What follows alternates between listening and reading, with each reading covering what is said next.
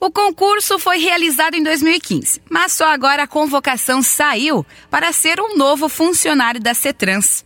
Os cargos são de agente de transporte, agente de trânsito 1 e agente de trânsito 2.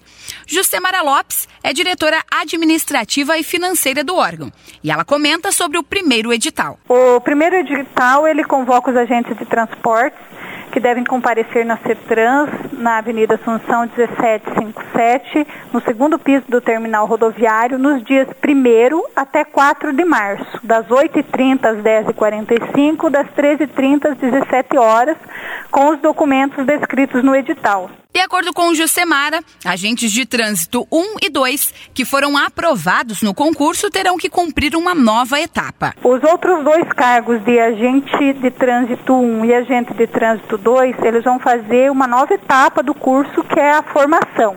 Os candidatos devem comparecer na CETRANS de 7 a 10 de março, das 8h30 às 10h45, das, das 13h30 às 17 horas. Lembrando sempre que o não comparecimento dos candidatos convocados nas datas específicas implicará na perda do lugar e na ordem de classificação ou eliminação do concurso. Ao todo, foram 276 candidatos classificados no concurso de 2015. Classificados nesse concurso para o cargo de agente de transporte foram 120 candidatos classificados agente de trânsito 1, 76 e agente de trânsito 2, 80 classificados no concurso de 2015.